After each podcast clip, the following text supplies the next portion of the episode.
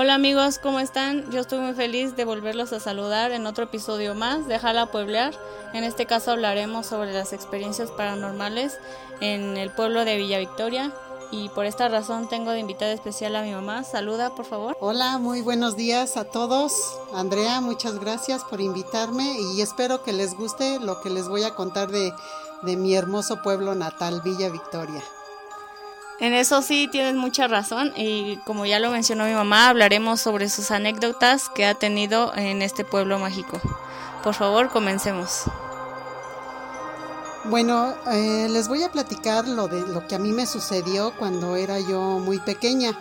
En el pueblo de Villa Victoria, este, las casas son muy, muy sencillas, son hechas de adobe, este, de madera y por lo cual a mí me sucedían varias cosas porque no teníamos luz en ese, en ese tiempo, nada más nos alumbrábamos con una vela y entonces pues este se veía muy oscuro, eh, nos daba miedo salir a, a, comprar velas o, o, cualquier cosa en la noche, ya no salíamos, después de las seis de la tarde ya no salíamos. En una ocasión, este, mi mamá nos dejó solas, estábamos solitas mis hermanas y yo. Entonces, este, nos quedábamos en una cama tres, mis dos hermanas y yo, y este, era, no podía dormir. En esa noche estaba demasiado oscura. Entonces, este, saqué, estaba jugando yo con mis manos y de repente sentí un escalofrío, este, feo. Y, y saco mis manos de, de las cobijas y siento que alguien me las jala. Entonces de repente las meto rápido y me tapé de pies a cabeza. Jamás supe que fue porque mis hermanas pues estaban dormidas y cuando alguien camina en la en la madera, o sea, en el piso es de madera, camina y rechina y no se escuchaba nada, ni un sonido para nada me dio mucho, mucho miedo y se lo conté a mi mamá, pero mi mamá pues en ese tiempo pues no nos creía porque decíamos que, era, decía que éramos, muy fantasiosas. En otra ocasión, eh, nos, igual estábamos este, solas porque mi mamá luego se venía aquí a la Ciudad de México a visitar a mi papá porque mi papá trabajaba del, todos los días eh, y no iba para la casa, sino que iba cada 15 o 20 días o un mes y mi mamá venía a visitarlo y nos dejaba solitas. Entonces, una ocasión no podía dormir igual porque la, la noche es muy oscura, eran muy oscuras las noches allá. Entonces, las casas tienen un desván que se le llama así porque cuando la gente empieza a sembrar el, y cosecha el maíz, en el desván ponen el maíz para que se seque. Entonces, este, cuando no hay maíz, pues ya se ponen los cachivaches, se ponen varias cosas.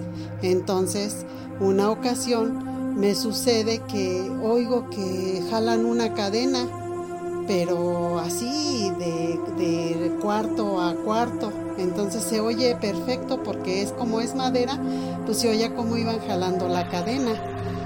Y ya cuando, pues yo lo dejo pasar, dejo que pase y, al otro día, este, pues mi mamá llegaba, era un viernes, para el domingo que llega mi mamá, pues yo le platico y me dice mi mamá, no, han de haber sido los gatos.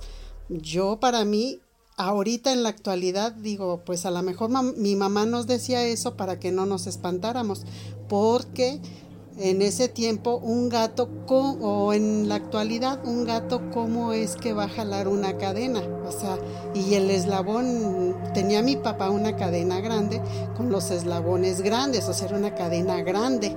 Un gato no puede mover eso entonces ahorita ya me doy cuenta de, que mi mamá probablemente lo hacía para que nosotros no nos no nos diera miedo y nos pudiera seguir dejando con el tiempo. Entonces, pues así con, con esas anécdotas y varias más, o sea, una ocasión estaba joven, todavía no me casaba y mi mamá me, me, este, me dijo, porque nosotros allá en la casa tenemos una huerta, Entonces mi mamá pues iba a ver sus árboles porque pues tenemos huerta, eh, la huerta hay peras, manzanas, limones y mi mamá iba caminando solita y, dice que escuchó eh, mi voz y que dijo que le dije mamá ¿a dónde va? Y en eso se voltea mi mamá y no ve a nadie. Eso me lo contó mi mamá. O sea, son muchas cosas que suceden en los pueblos. En eso tienes mucha razón y a ustedes igual les puede pasar en algún pueblo mágico este, que llegan a ocurrir ciertos, ciertas actividades paranormales. Yo también les quiero contar una anécdota mía, que igual fue en este pueblo mágico que fue en Villa Victoria. Eh, mi tía tiene una casa cerca de la laguna, entonces yo con mi prima me bajaba a quedarme con ella, obviamente. Y una vez, una noche eran como las 12 de la noche, estábamos chicas, teníamos como unos 9 años, 8 años. Me bajé con ella y a las 12 de la noche ellos tienen una pileta afuera. Nos salimos a salimos a lavarnos las manos y a cepillarnos los dientes. Pero en ese, en ese entonces yo vi a lo lejos como habían dos niñas corriendo cerca de la laguna, así jugando y dando vueltas, y me estaban gritando y me estaban diciendo, Andrea, ven, ven. Estaban diciendo que yo fuera. Y pues yo en ese entonces pues no me daba miedo porque dije, pues ¿quién será, no? O sea, yo no fui, pero sí me saqué de onda. Y le dije a mi prima, pues fíjate, y me están gritando a mí, nada más a mí. Y ahorita en la actualidad pues me dicen que a lo mejor eran brujas que querían llevarme o no sé, me querían ahogar. Pero estoy agradecida de no haber ido. Y pues sí, he tenido, tenía como un don de ver niños este, muertos antes cuando era niña, pero ahorita ya, ya no veo ni escucho nada. Y pues me gustaría saber ustedes qué piensan, sus anécdotas que han tenido en algunos pueblos mágicos. Por favor, síganos en nuestras redes sociales que son Facebook, Instagram, para que puedan escribirnos ahí en los comentarios qué, qué les ha sucedido y nos puedan relatar y nosotros poderlos leer. En este caso hemos terminado como en este episodio. Me dio mucho gusto haber hablado con ustedes y haber tenido una invitada tan especial. Este, nos vemos en el próximo capítulo y hasta la próxima. Cuídense.